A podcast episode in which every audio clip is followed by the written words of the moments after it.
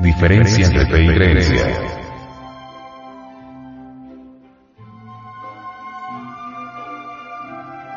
Y como ellos llegaron al gentío, vino a él un hombre hincándosele de rodillas. Y diciendo, Señor, ten misericordia de mi hijo, que es lunático, y padece malamente. Porque muchas veces cae en el fuego, y muchas en el agua. Y le he presentado a tus discípulos, y no le han podido sanar. Y respondió Jesús, dijo, Oh generación infiel y torcida, ¿hasta cuándo tengo que estar con vosotros? ¿Hasta cuándo os tengo que sufrir? Tráemelo acá. Y Jesús le reprendió y salió el demonio de él.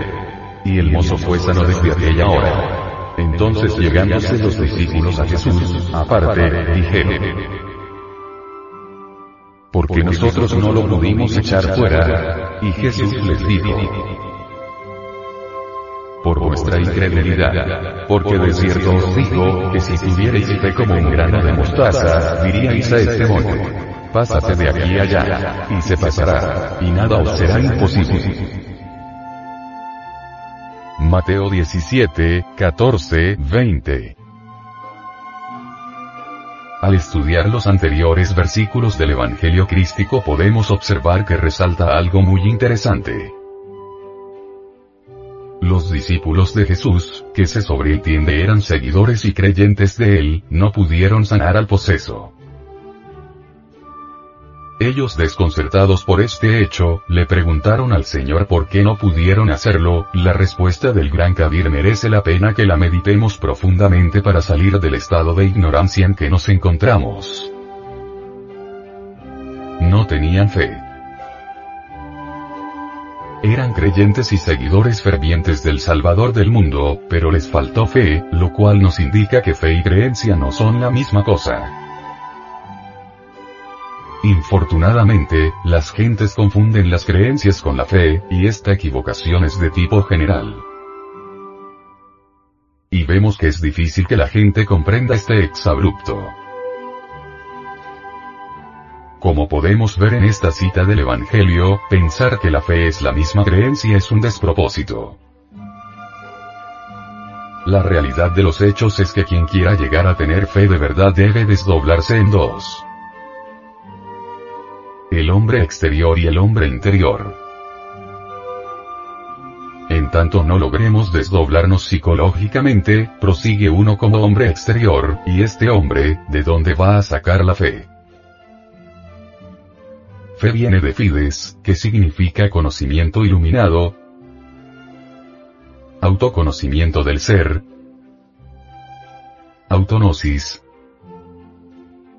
autoconciencia. Tenemos que empezar para tener fe, dar en uno nacimiento al hombre interior, es un nuevo hombre que debe nacer en uno. Ese hombre interior no es otra cosa que el hombre psicológico, que está colocado en un nivel superior al hombre exterior. Es necesario renacer del agua y del espíritu, dice Jesús de Nazaret. Y todos los evangelios crísticos van a eso al renacimiento del hombre interior. Jesús el Cristo quiere que surja el hombre interior. Eso es lo que Él anhela. Los mensajes que Él nos entrega no van al hombre exterior. Él no vino dispuesto a perder el tiempo miserablemente dando enseñanzas al hombre exterior. Sus enseñanzas tienen un solo objetivo, renacer del agua y del espíritu. Él quiere que lleguemos al nacimiento segundo, quiere el desdoblamiento del hombre. Y esto lo saben muy bien quienes estudian de manera reflexiva los evangelios. No hay duda que la Biblia es un libro alegórico, que no se puede interpretar a la letra muerta sino leerla con ojo avisor. Cuando alguien se ha desdoblado en sí mismo, o se ha dividido en superior e inferior, entonces se obtiene una experiencia directa sobre lo real. El hombre exterior vive realmente en un mundo exterior y únicamente sabe sobre las cosas del mundo externo, sobre los asuntos sensualistas. El hombre interior es distinto porque vive en el mundo interior. Así como hay una vida de tipo exterior completamente, hay también otra distinta de tipo interior. Es que el hombre que ha renacido del agua y del espíritu es diferente. Cuando esto sucede, cuando hemos renacido, el mismo hombre exterior se somete a la voluntad del hombre interior y actúa en concordancia con las leyes del mundo interior. Ya es un hombre diferente en todo sentido. Es claro que para que nazca en nosotros el hombre interior se necesita, ante todo, reconocer nuestra propia nadidad y miseria psicológica. Las gentes comunes y corrientes están acostumbradas a vivir de acuerdo con las leyes del mundo externo, por eso se sienten perfectas y llenas de grandes virtudes. Más bien se quejan que no se le reconozcan sus méritos.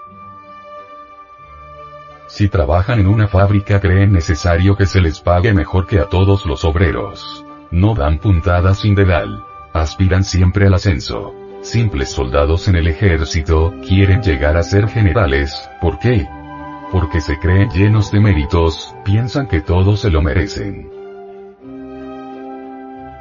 Si queremos que nazca el hombre interior tenemos que darnos el lujo de destruir realmente lo que somos. ¿Qué somos? Un saco de reacciones mecánicas, un saco de percepciones negativas, un saco de lujurias, de lascivias, de emociones negativas, de morbosidades, de sufrimientos mecánicos, de quejas, etcétera, etcétera. Total, un cretino. Si uno se da cuenta que solo es eso, entonces nos quitamos las ínfulas de grandeza y nos dedicaremos de verdad verdad a lo que debemos dedicarnos. A la eliminación del ego, a la transmutación sexual y al sacrificio por la humanidad, cosas que suenan muy feo para las gentes que se quieren mucho a sí mismas. Nadie que tenga el amor propio vivito y coleando puede llegar a gustar de estos postulados que aquí decimos pero así es. Porque cuando uno trabaja sobre sí mismo, sinceramente, está erradicando de su psiquis lo que debe erradicar.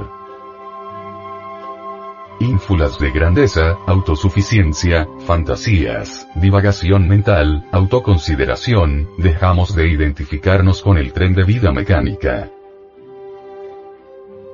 A medida que los elementos infrahumanos que llevamos dentro, se reducen a cenizas, la conciencia, que es lo más digno que tenemos en nuestro interior, se va liberando, va resurgiendo en uno. Esa conciencia liberada es fe, pero fe de verdad, no creencias.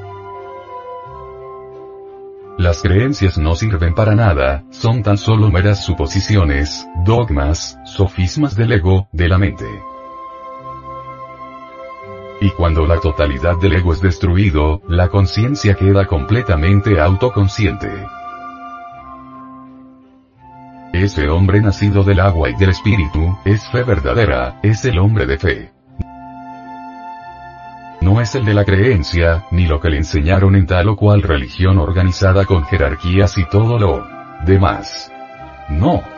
Es el hombre consciente porque está desprovisto de ego, es el hombre que por experiencia directa, vivida, puede conocer los enigmas del universo, puede experimentar en forma vivida los misterios de la vida y de la muerte, es un hombre que conoce la ciencia pura, la auténtica religión, que no es un podridero de creencias, como un Jesús de Nazaret, un Pablo de Tarso, un Juan de Patmos, un Mahoma, un Buda, un Santiago, etcétera, etcétera. Así pues, en tanto no nos dividamos en dos, no seremos hombres de fe sino de creencias. La adquisición de la fe es algo graduativo. Si alguien ha liberado solo un 5% de conciencia, pues tendrá 5% de fe. Y si es un 10% de conciencia lo que ha conseguido liberar mediante la trituración del ego, pues tendrá un 10% de fe. Y el que ha disuelto un 50% de ego, tendrá un 50% de fe. Y el que ha disuelto el 100% de los elementos infrahumanos, ha conseguido liberar el 100% de su conciencia, entonces tendrá 100% de fe, este es el hombre de fe íntegra. Así pues, la fe es sabiduría, conocimiento iluminado.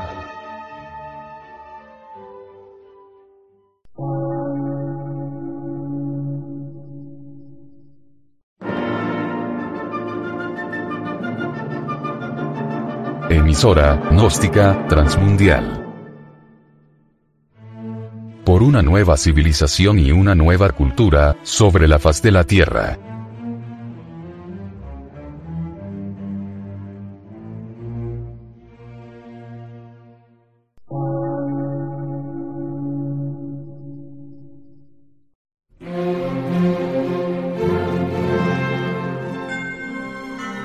Medio de radiodifusión.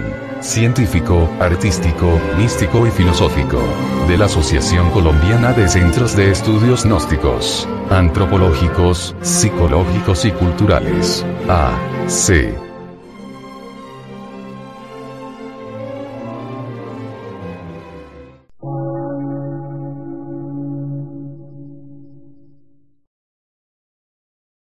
Lectura en movimiento. Difusión sin fronteras.